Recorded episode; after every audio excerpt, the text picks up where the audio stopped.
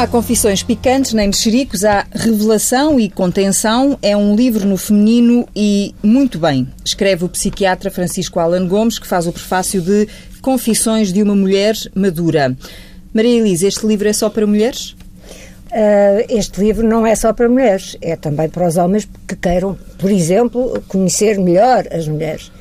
Se eu pensar no capítulo da alimentação, ele é perfeitamente genérico e é um capítulo bastante exaustivo. Foi talvez, é uma coisa um, bocadinho caricata, mas foi talvez um dos que me deu mais trabalho, porque, como sabe, na alimentação há constantemente novidades, tão depressa não se podem comer ovos como agora os ovos são a melhor coisa do mundo e já não fazem mal ao colesterol, etc. Portanto, há muitas coisas que são genéricas, mesmo os capítulos de, que, eu, que eu que eu considero talvez de, de, mais psicológicos, como a geração sanduíche, hum, que é o primeiro capítulo. Que é o primeiro capítulo e que fala desta, deste problema de as pessoas da minha geração, os chamados baby boomers, aqueles que nasceram a seguir à Segunda Guerra Mundial, se sentirem com obrigações, quer aos pais quando eles ainda estão vivos, ou às vezes um tio, uma pessoa de família idosa, que já precisa de cuidados ou porque tem alguma espécie de doença ou mesmo porque está uh, imobilizado, por exemplo.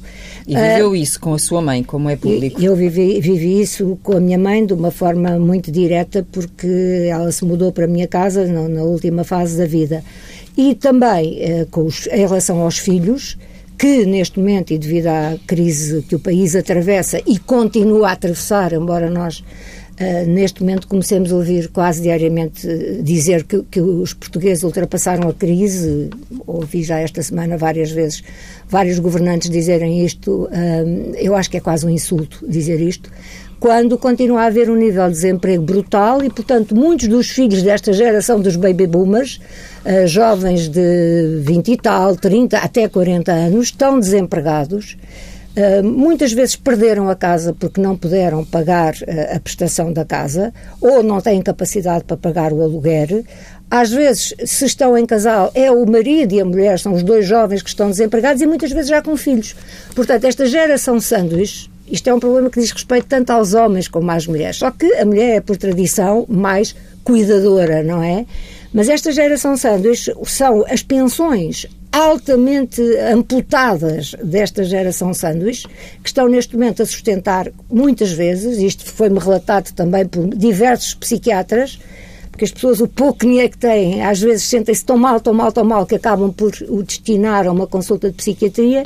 Esta geração, uma pensão ou duas pensões, estão a sustentar, muitas vezes, quatro gerações numa casa os idosos, que, são, que serão uh, os avós ou os uhum. bisavós, conforme, os avós, uh, no, no, caso do, da geração dos 60, depois os filhos e muitas vezes já os, os netos, netos, ou bisnetos. Uhum. Isto, este problema não, não existe só no nosso país, é evidente. Eu falo aí, por exemplo, de estudos que, que tive a ocasião de ler que descrevem exatamente o mesmo fenómeno nos Estados Unidos porque apesar de lá sim a crise estar ultrapassada, a verdade é que os salários também nunca mais voltaram a ser a mesma coisa. E, portanto, as pessoas, e particularmente estas pessoas mais jovens, muitas vezes continuam a não ser independentes já não vale a pena falar da Grécia, eh, de Espanha, que apesar de tudo está melhor do que nós, enfim, de muitos Mas no fundo a Maria Elisa neste livro mexe-se naquilo que é o seu universo, não é? Exatamente. E a sua exatamente. geografia, eh, exatamente, digamos, eh, exatamente. digamos assim, uma vez que vive entre Lisboa e São Francisco, exatamente. porque uh, é casada com um americano, julgo que isso também uh, é público e, portanto, divide é, a sua vida entre cá uh, e lá. Já Francisco Rogado Domingos, professores universitário, irmão mais novo de Maria Elisa, leu o livro? Li fio a pavio. Li coisas que estava à espera de encontrar, li coisas que foram uma completa surpresa para mim e tive muitas vezes aquela sensação de estar a ver a porta aberta para aquela outra metade do mundo que, que coexiste comigo, não é? Eh, e que a gente não entende muitas vezes completamente. E sob esse ponto de vista foi um livro extraordinariamente revelador. Uh, claro que eu, como homem, agora apetecia-me ler um livro chamado Confissões de um Homem Maduro, ver, ver o outro lado da coisa. Gostaria que pudesse ser tão bem escrito e tão uh, pertinente e acutilante como este, e talvez não sei se há assim tantas pessoas capazes disso, mas acho certeza e acho que seria um livro excelente para ver se nos entendemos um bocadinho melhor. se nos entendemos, homem e mulher. Homem, exatamente. Sem, sem, sem grandes pretensões, um entendimento perfeito que seria profundamente monótono, não é? Uh, é bom que haja sempre uma margem de desconhecimento uh, e uma margem, porque não até de incompreensão, porque isso apimenta as relações sociais entre as pessoas e estimula-nos a querer até as relações familiares, a, exatamente, não é? Uhum. E a querer saber e a querer conhecer melhor e tudo mais. Tudo o que se sabe completamente é muito entediante, mas eu creio que não há, e este livro é uma prova disso, não há o mínimo risco disso vir a acontecer. Quer dizer, os homens perceberem perfeitamente as mulheres e as mulheres perfeitamente os homens. Passando isso, é como a minha irmã acabou de dizer, de facto há depois outros capítulos que são Uh, são, são, são mais femininos? Não, de, estava a pensar aos mais femininos, claro, quer dizer, com toda a franqueza, achei muita graça ao capítulo sobre o Little Black Dress ou qualquer coisa assim, mas uh, isso é um, é um há tópicos que são tipicamente mas femininos. Mas pode ser útil para um presente, uh, não? Exatamente, há, sim, há coisas que sugerem ideias engraçadas, há outras que são Uh, completamente uh, gerais. Como ela disse, a alimentação, uh, esta história dos baby boomers. Eu sou mais novo que a minha irmã, portanto não, não respondo tipicamente a esta definição de, de, baby boomer, mas uh, estes problemas arrastam-se para a minha geração, que é 10 anos mais nova. Portanto, é, é um problema da, da, geração dela, digamos assim, e de, de centenas de milhares de pessoas, mas nós que, que, supostamente poderíamos já estar a passar esse efeito, não estamos, estamos exatamente na mesma. E é nesse sentido, por acaso, acho que é Uh, interessante o que a minha irmã acabou de dizer quanto ao facto de ser quase insultuoso dizer que a crise está a passar. Uhum. Uh, está, de facto, como nós sabemos nos indicadores estatísticos, na vida das pessoas, não. Porque as pessoas não são números, não é? As pessoas não são números e aquilo que se vê na rua, o que eu vejo, por exemplo, dentro da faculdade, uh, quando, quando outro dia perguntavam... Tem contacto privilegiado com... Com, com gente mais nova, uhum. com dificuldades às vezes extraordinárias, não é? Com dificuldades extraordinárias. E sente a diferença de anos uh, anteriores, recuando no tempo sinto, para, sinto, para agora? Sim, é evidente que o ensino tem uma particularidade que é quanto mais se democratiza, mais eh, baixa também o nível socioeconómico das pessoas que lhe acedem e ainda bem, isso é excelente. Mas uh, também é sobre essas pessoas de nível socioeconómico mais baixo que estas coisas batem com mais força e são essas pessoas que nos dizem, como disse... E os efeitos são mais prolongados também. São mais prolongados. E, e, as pessoas não compram livros, não, nem pensar, não é? Mas, enfim, quer dizer, é, é essa situação... É, Quanto é, mais ter estes cuidados alimentares, por exemplo. Tal e qual. Já é, já é um outro, uma outra categoria de problemas com os quais a maior parte das pessoas não sonha. Não é? eu, eu tive o cuidado de, muitas vezes, escrever, dizer isso, que sei perfeitamente que a maior parte, a esmagadora maioria dos portugueses, não pode seguir esses cuidados alimentares. Não pode eh, comer uma variedade grande de legumes, eh, de frutas, comer proteína de qualidade, isto é, comer carne cuja, cuja, cuja origem se conhece, comer frangos do campo. Estou sempre a escrever isso, porque senão eh, seria. seria eu, eu, tenho que dizer aquilo que é o ideal, uhum. mas com a consciência perfeita de que a maior parte das pessoas não vai poder fazer isso. Como, infelizmente, não vai também poder comprar o meu livro. Estou perfeitamente consciente disso. Agora, eu não podia deixar de dizer aquilo que seria aquilo que é o melhor, não é? Mas em relação a isto que o meu irmão estava a dizer, estou, por exemplo, a lembrar-me que, embora o meu, o meu contacto com os estudantes seja diminuto neste momento, mas eu estou a fazer um doutoramento na Universidade de Coimbra. Uma das melhores doutorandas do, do, do meu, que começou comigo ano passado, desistiu por falta de recursos económicos. E havia vários outros que estavam inscritos e não, nem sequer chegaram a aparecer.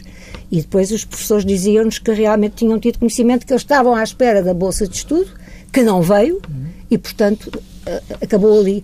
Há quantos governos é que andamos com o, o, o ensino de excelência? Já não me lembro há quantos governos é, mas isto é eh, os portugueses têm esta coisa de quando não somos capazes, não temos recursos para alcançar o bom, estamos a falar da excelência, não? É, é uma espécie de fuga para a frente permanente, não é?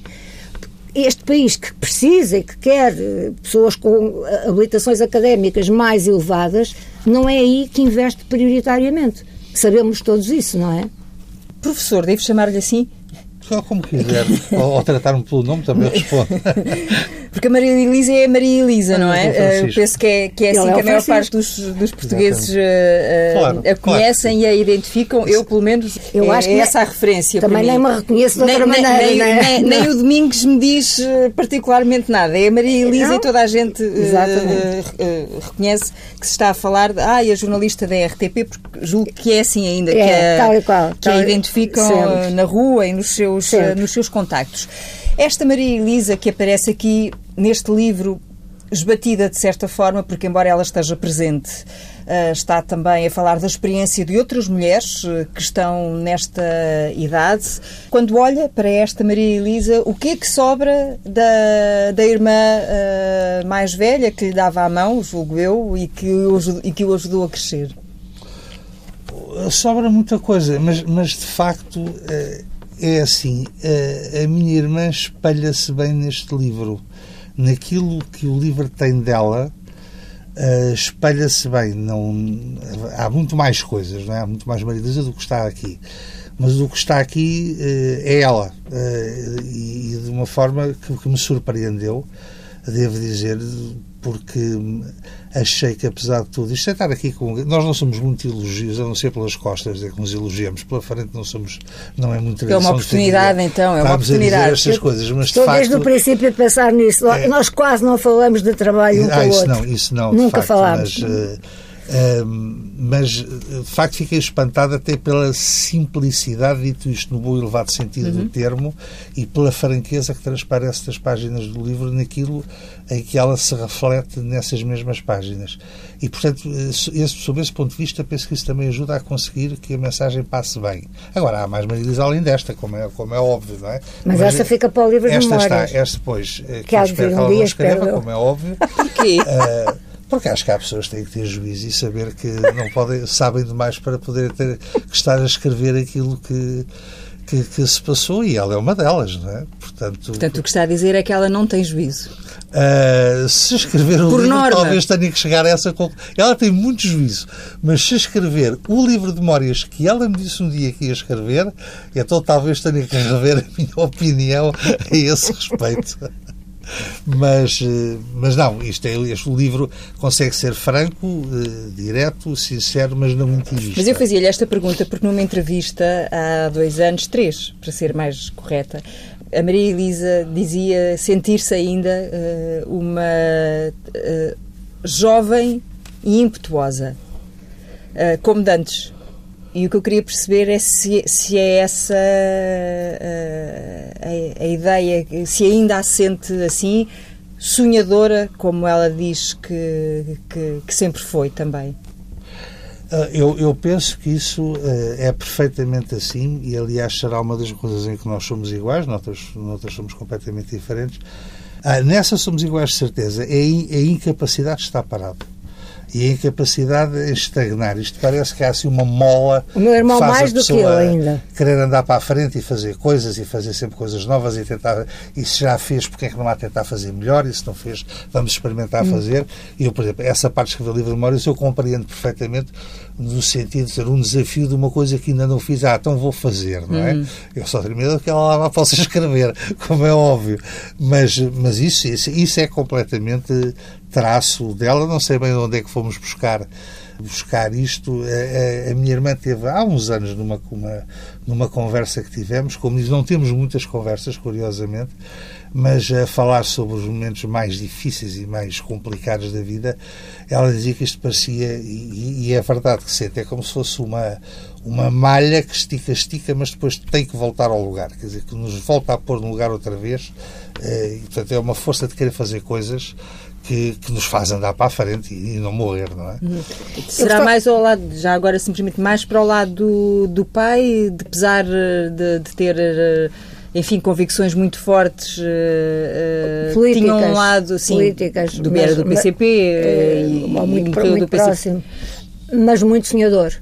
Sem dúvida sim, nenhuma, sim. muito sonhador. Por exemplo, um extraordinário poeta. Lembro-me ter dito uma vez que era, havia um lado de maluquice que, que terá herdado do seu pai. Sim, sim, sim. sim, sim. Ele é. tinha, eu tinha. E acho que o alimentamos um bocadinho também.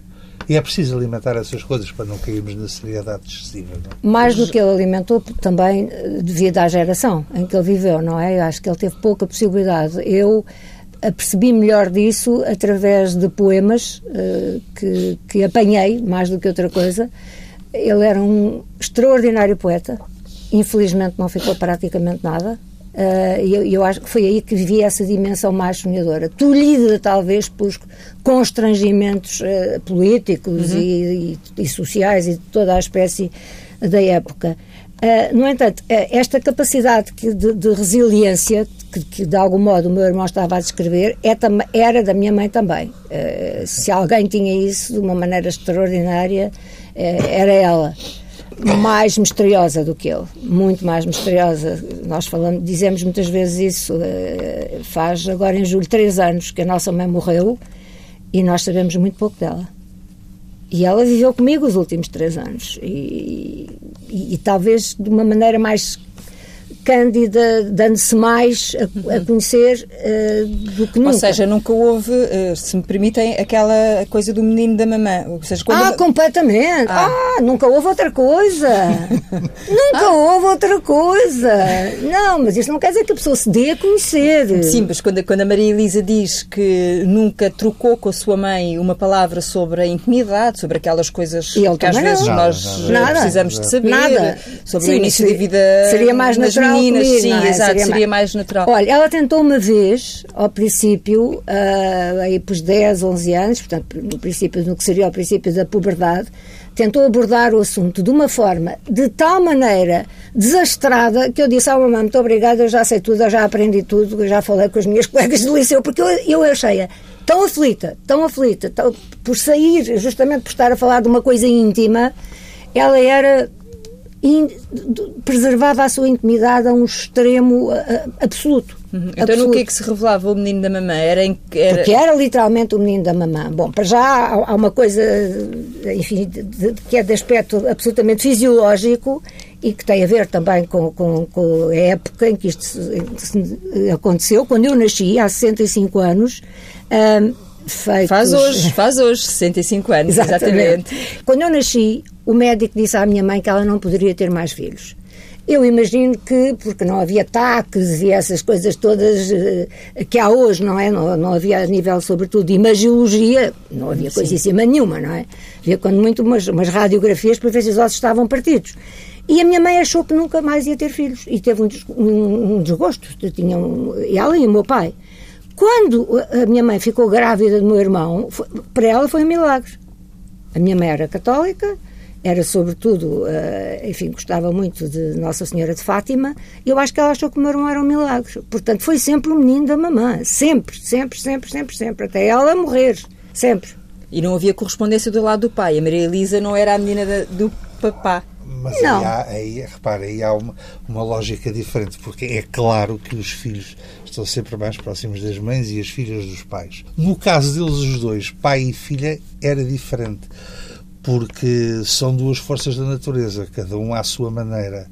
Eh, e muito fortes. Aliás, quando o meu pai morreu, há um artigo no jornal muito, muito interessante uh, onde se descreve precisamente isso, é que aquele homem era uma força da natureza em si, uma capacidade tremenda. Tem uma filha igual, choca, como é óbvio, quer dizer, não há, não há volta a dar, percebe? São dois temperamentos demasiadamente fortes e demasiadamente fortes mesmo, palavra, não há outra palavra, dois caráteres muito bem definidos que não, não tinham... Nenhum cedia nenhum cedia. Eh, porque nestas aproximações, bom, é qualquer tipo de aproximação entre duas pessoas, julgo eu, eh, naturalmente há sempre um campo ligeiramente mais fraco. E, e o que ajuda a acomodar. Uhum. Quando nenhum cede, Uh, faz faísca. Uhum.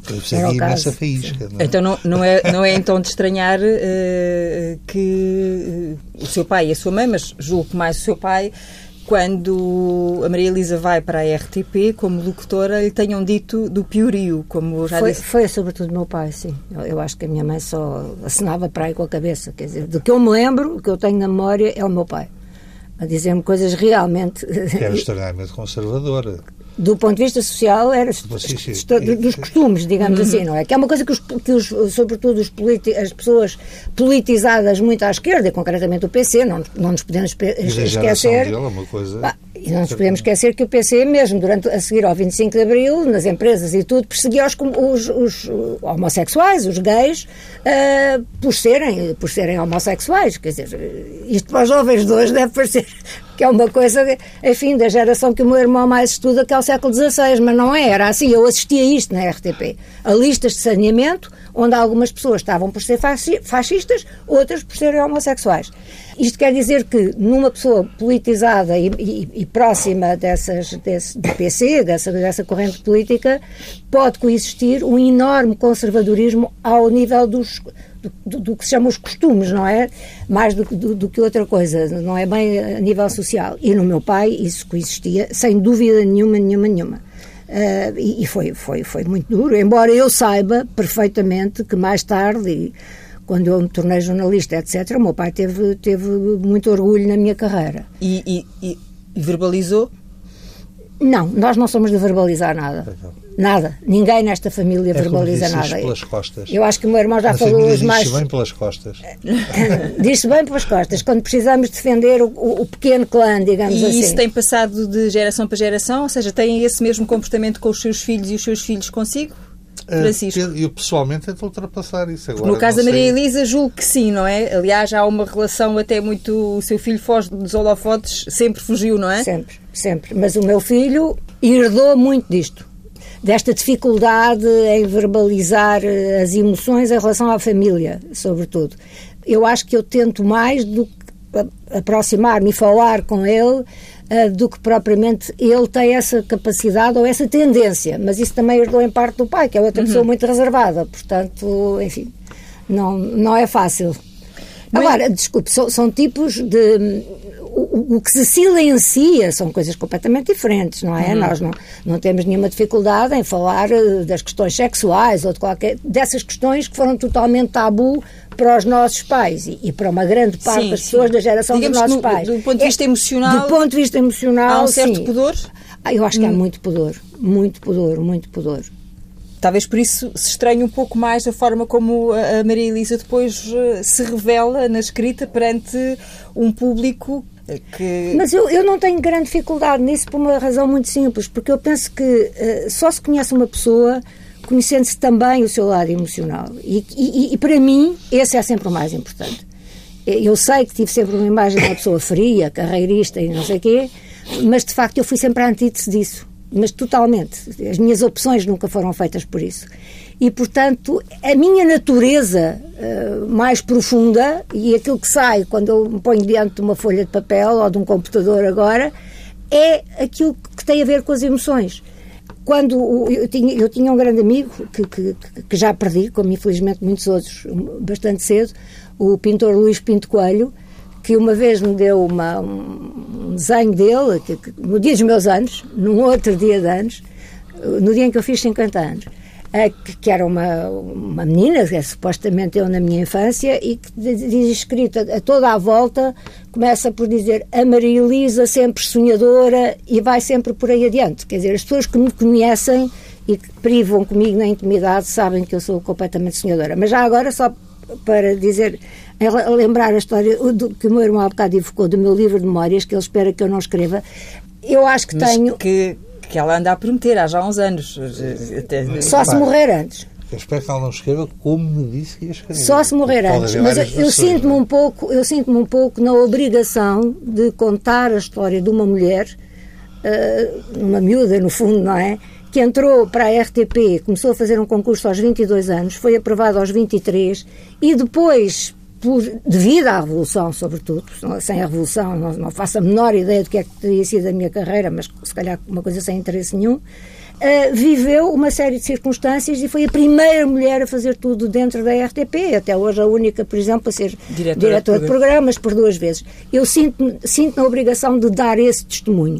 Porque, porque as pessoas só conhecem o lado bom, Bom, o lado, enfim, da, da, dos títulos, o glamour, um bocado, e não conhecem as dificuldades, as, as perseguições de todo tipo, os bastidores. E os bastidores foram muito duros, como foram para pessoas noutras profissões, com certeza, e que tentaram na mesma batalhar, andar para a frente e, enfim, e, e dar o melhor das suas capacidades. Eu, como jornalista, talvez tenha mais facilidade em eh, conseguir transpor eh, para o papel isso que vivi. E aí sinto-me um pouco, porque também há uma oportunidade de contar como a RTP evoluiu durante os 40 anos em que eu lá estive, não é? O que foi a revolução lá dentro, o que foi a pós-revolução, eu estava na informação, estive na informação durante vários anos, portanto assisti ao, ao, papel de cada um dos partidos políticos na tentativa de domínio da informação. Tudo isso, há muita informação que eu tenho e que outros colegas meus têm, obviamente, mas que por enquanto não foi, ninguém, ninguém escreveu sobre isso. E depois, como mulher, ainda mais sinto Há um olhar diferente. Há um olhar completamente diferente e eu acho, acho que é importante. Uh, estava já lá dentro quando se passaram uma série de coisas, desde a legalização da interrupção da gravidez até, enfim, muita, muitas outras coisas, não é? E o que é que tarda uh, em que esse livro apareça? Olha, as coisas mais práticas do mundo. Arrumar os papéis. Tarefa... Uh, que eu não consigo, mas o meu irmão só se ri. Consta que é um bocadinho desorganizado. em é? termos de papéis é inacreditável, sou inacreditável. Eu guardo tudo, mas guardo tudo aqui para dentro de caixas. Portanto, tem, está, está, tudo completamente desorganizado. Complet... Só o isso. Está-se a rir. O meu irmão está-se a rir porque ele sabe que. Ah, e outra coisa, não deito nada fora. Porque ele deita. Ele é capaz, quer dizer, não é pessoa catrática, é completamente diferente, teve que fazer as várias fases todas da carreira, da, da vida académica. Se tivesse guardado tudo como eu, coitado, não, não, não tinha conseguido sequer. Não tinha casa. Não tinha. Não, nem casa, nem na carreira, porque não tinha conseguido estudar aquilo que devia estudar, em vez dos outros papéis. Falta tempo para arrumar tudo e eu também acho que isso não se faz com qualquer idade. Muito sinceramente, eu há uns anos achava que devia ser aos 65 Agora já atrasei. Acho que, acho que é uma coisa aí para perto dos 70. Mas porquê? O, que, esses 5 anos, o que, que é que muda nesses 5 anos? Olha, para já, uh, há bocado ouvia dizer que eu me considerava há 3 anos, que eu teria dito que me considerava, continuava a considerar jovem e impetuosa. Impetuosa e emocional. Perguntar... Ah, emocional, sim. Pensei que era jovem há pouco não, também. Não, jovem era porque a pergunta que lhe fizeram nessa altura era quando foi para Paris era uma jovem impetuosa ah, e emocional. Sim, sim, e a Maria Elisa isso, isso automaticamente respondeu continua a ser. Isso, e continua, isso continua a ser. Uhum. Agora, sinto-me menos impetuosa, hum, sinto que meço mais as coisas e meço mais as consequências que as coisas podem ter e, portanto... As palavras que, também? As palavras, sobretudo nada fica mais permanente do, do, que as palavras, não é? E, na nossa geração é, é, é, muito assim. E, portanto, acho que mais cinco, entre três a cinco anos vão fazer bem a sedimentar, mas, mas antes de tudo há essa razão muito prática. É preciso pôr tudo em ordem. E são 40 anos de vida, pelo menos. Porque para trás, enfim, não, não, não será relevante, eh, não, não será muito Portanto, relevante. Francisco, estes cinco anos já lhe dão o, algum, algum sossego, alguma tranquilidade. Portanto, Eu, quando ela... estava a pensar nas memórias que ela não podia escrever, não era nestas. Estas seria fascinante. Eu, por exemplo, como leitor, uh, quereria ler esse livro, porque, porque enfim, profissionalmente não tem nada a ver com a história contemporânea, mas obviamente vivo nela e interessa-me por ela e porque a ler, aliás, hoje em dia, a história do século Então há dois livros. Há dois não, livros, não há. quer dizer, não, há não dois há, livros, ou há. pelo menos havia a intenção. Pois, não, não há, não há. Ou pode haver dois dentro do não há, hum. não há, há dois dentro de um quando muito, porque obviamente esta pessoa, esta miúda que percorre estes 40 anos e, e que enfrenta, tem todos esses embates, reage com emoções. E as pessoas também, as pessoas com quem, se, uh, com quem eu me cruzei também, do seu lado, têm, têm as, outras emoções. E, portanto, obviamente, eu acho que um, um livro deste tipo só tem interesse se tiver também o lado tentar o lado emocional do próprio e uma tentativa de entendimento do lado emocional também dos outros o que é que justificou aquela atitude altamente reprovável, por exemplo, uhum. de uma pessoa uh, mais velha, de um homem mais velho, imaginemos para com uma miúda de 20 anos, completamente desarmada, uh, enfim, só à procura de, de, de, fazer o melhor possível acho que é o seu essa trabalho. parte da história que o seu irmão tem algum medo, é? Não. Mas eu acho que há coisas que têm que ser ditas, uh, obrigatoriamente. Não, por acaso não sei bem se é medo. Acho que há um nível de exposição, ah. é, mas aí voltamos sempre à, à, história da família. É, é, é questão de uh, salvaguardar as coisas, de não. Portanto, quando for esse livro, não o posso convidar a si. Pode, Já vi falar vontade, com ela. À vontade, ah. porque, por outro lado, seria extremamente interessante, repare, como é, como é óbvio, não é? Uh, no fundo, isto são anos eu cheguei ao 25 de É a história com, do país também, anos, não é? Exatamente. Uma pessoa com 14 anos lembra-se de muita coisa. É, é, por acaso é um livro de geração. Acho que é, se escreveres daqui a 5 anos não dirá grande coisa para alguém que tenha 30 anos na altura. Ah, mas já, agora, já agora também não diz. Ou, já agora, se calhar, não diz. Coisíssima nenhuma. Da nossa dizer, idade, eu tenho perfeitamente assim. a noção. Pelo menos tem a noção. Isso deve ser interessantíssimo. Aliás, é uma coisa muito curiosa na cultura portuguesa é que os portugueses escrevem muito poucas memórias e poucas biografias.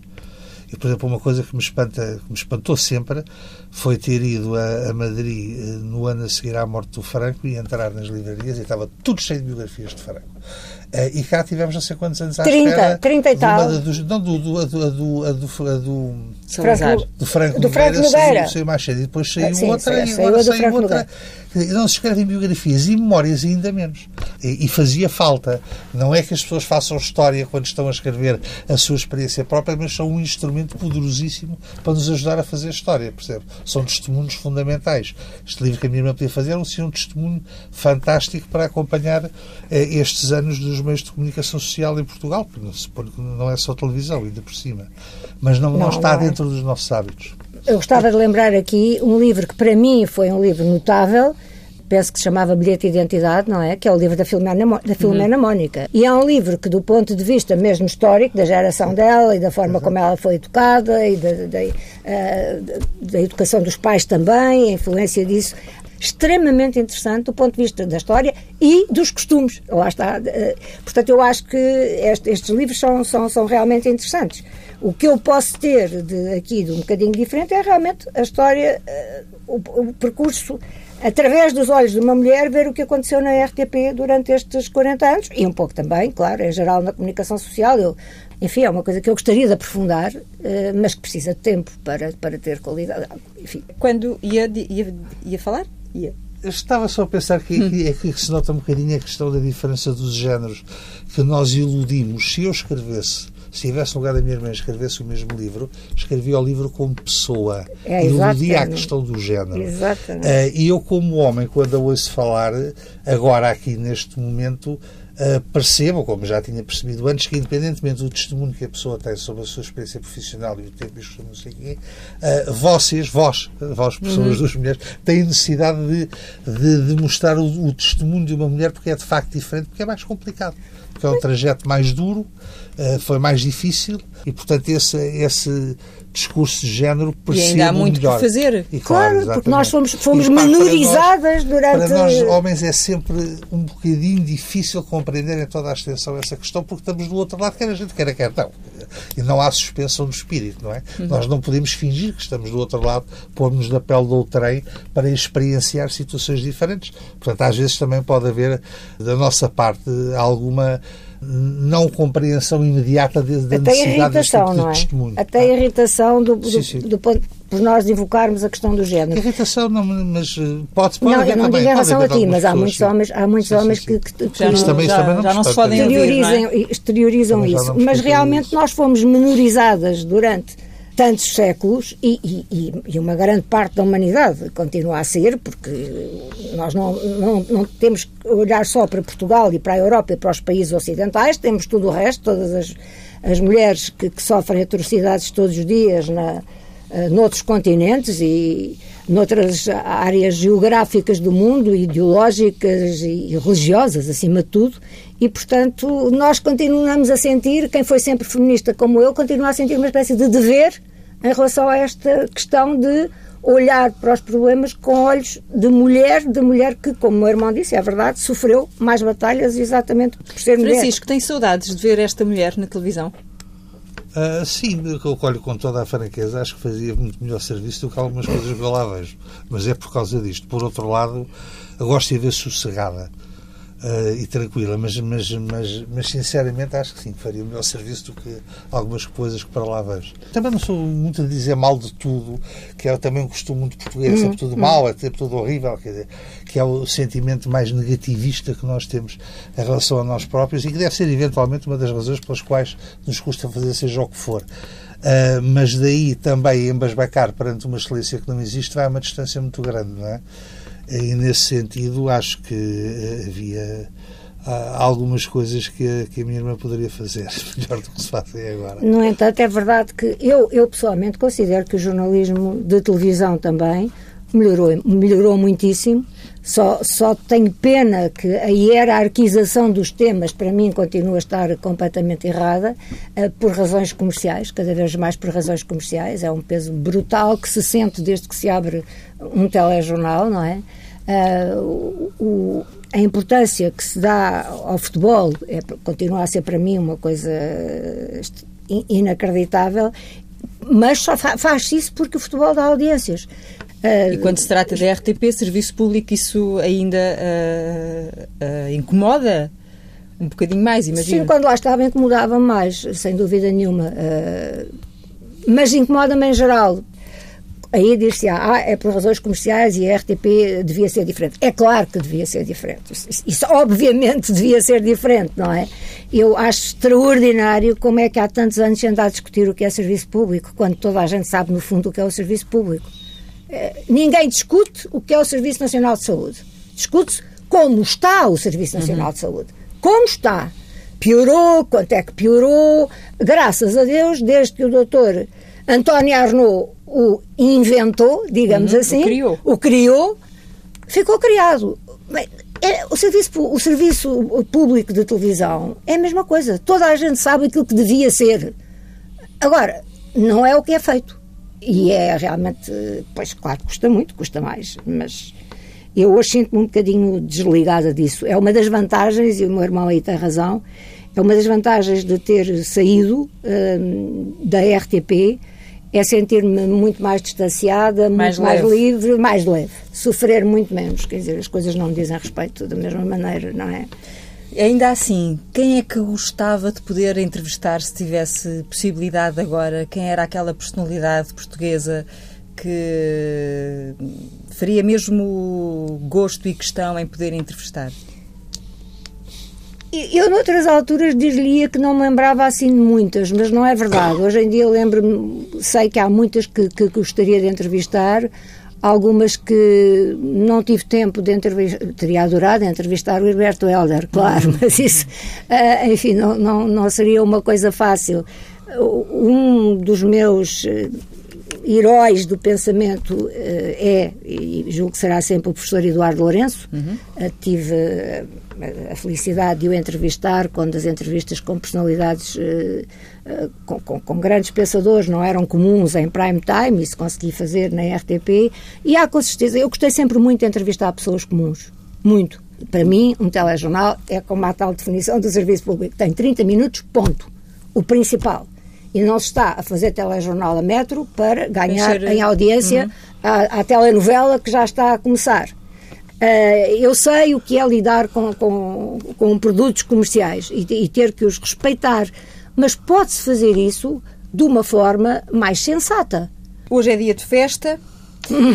portanto é dia de cantar os parabéns. Sempre a tratou por Maria Elisa ou não. como é que como é que lhe chamava? Não é para dizer. Mana? Não se pode dizer? não, não ela está a dizer que não. não por, escrito, por escrito é Mana e Mana nos e-mails. É, é. Mas tenho um petinon de família que não. não mas, está, mas é testemunha que ela me proibiu. Eu sou testemunha, sou eu. De facto, devia fazer assim. Não, não, não percebi Exatamente. logo a mensagem. Não, há, um, há um petinon de família. E, é usando esse, e esse petinon é o que é usado também nestas datas especiais? Sim, sim. Em todas, sim, claro. sempre. Em todas. Sim, sim, sim, sempre. E, e, e dão beijinhos? Damos beijinhos. Ah, Então, parabéns. Pode lhe dar um beijinho. Ah, parabéns. Parabéns. Aqui podia ser Mana. É, isso aí dizemos. Parabéns, Mana. Sim, só damos beijinhos e festejamos muito os, os aniversários e as coisas todas familiares. E, e com algumas confissões maduras? Não. Sem confissões. Bolo, velas e tudo aquilo que a tradição manda, mais nada. Por pressão, por pressão dela, desde que o pai morreu. muita, muita pressão no sentido de manter a família junta nestas. Sou mais velha, não é? Sim, foi assumido claramente a responsabilidade. Muito engraçado, mas foi muito importante também para não perdermos, enfim, para se manterem os laços. Do clã. Sim, exatamente. Espírito de clã, sim, mas razoavelmente. Razoavelmente. Não, não, não doentio, nada.